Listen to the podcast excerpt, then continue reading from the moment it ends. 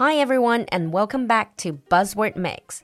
酒馆第十五期口语课已经结束，下周四，也就是四月十四号晚上八点，我们会在 CC Talk 上举行第十五期结业典礼。除了学员展示，还有各种有奖互动，免费对所有人开放。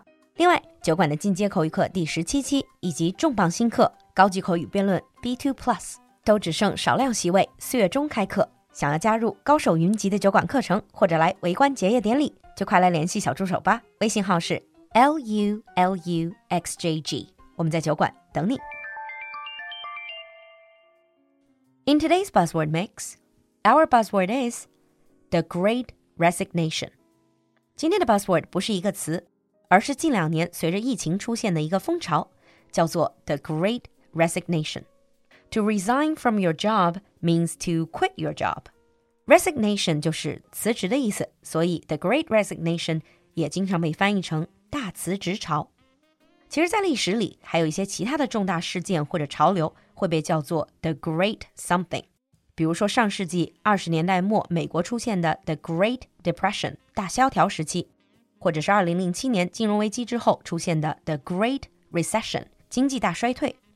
And now, starting from last year, the Great Resignation. First of all, let's look at the definition.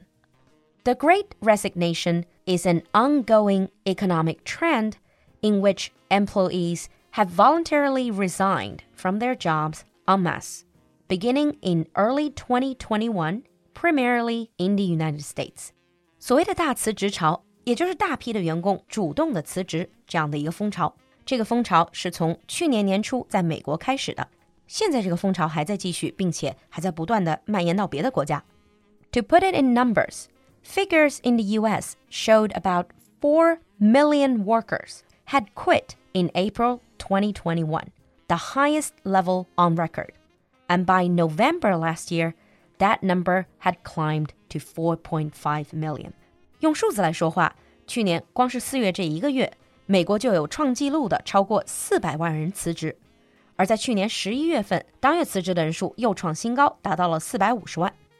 The term Great Resignation was coined by Anthony Klotz, a professor of management at Texas A&M University, in May 2021. The Great Resignation 大辞职潮这个概念最早是在去年的五月份，由一个管理学的教授叫 Anthony Klotz 他提出来的。And because this term seems to echo the Great Recession, so it seems to have a connotation of failure and lost opportunity.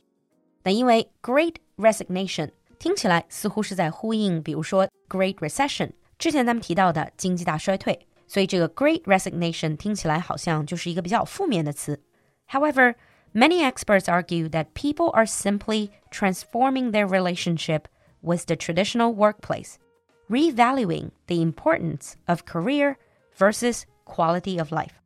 但其实很多专家就说，这个大辞职潮并不一定是负面的， 而反映的是后疫情时代人们在重新评估职业发展和生活质量孰轻孰重。According to Professor Klotz, the one who coined the term, he cites four causes for the Great Resignation. 最先提出 the Great Resignation 这个概念的 Klotz 教授，他就提出了这一风潮的四大可能的起因。Number one is the backlog of pent up resignations from the first uncertain year of the pandemic, when people stayed in jobs they otherwise might have left.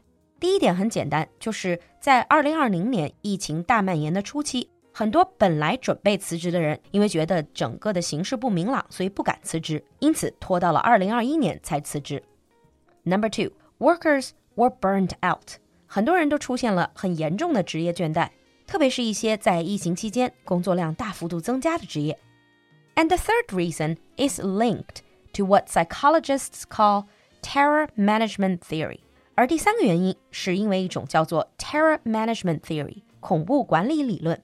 This is the idea that people confronted with death or serious illness tend to reflect on how much meaning and contentment exists in their own lives。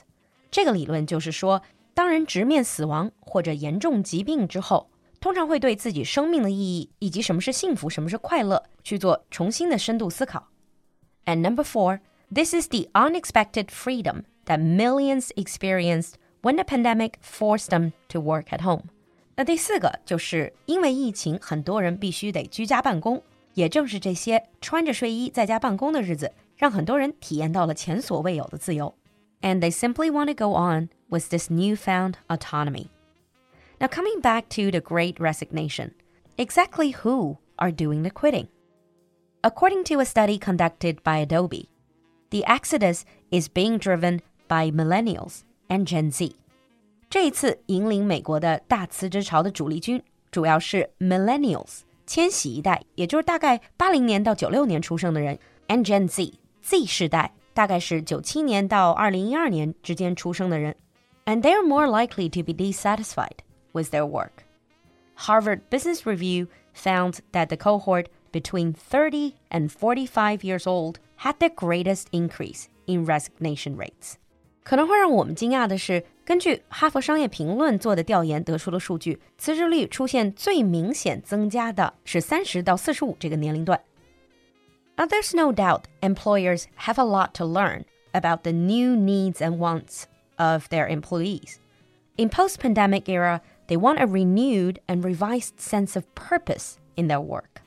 在后疫情时代，很多的职场人都对自己的工作职业有了新的认识。they want social and interpersonal connections with their colleagues and managers. They want to feel a sense of shared identity. They want meaningful interactions, not just transactions. But then again, there are also articles saying that the great resignation may be followed by the great regret. Since many of the workers who quit their original job might just be swapping jobs with other people who quit their jobs. And the grass might not necessarily be greener at their new company. 那当然，最近也有不少报道说，大辞职潮很有可能会引发 the Great Regret 大后悔潮。尤其是很多人下了决心辞职，结果最后在新的公司发现其实是换汤不换药。 And whether this great resignation will cause long-term impact on economy and how companies are running, we'll just have to wait and see. Now let's move on to sample sentences.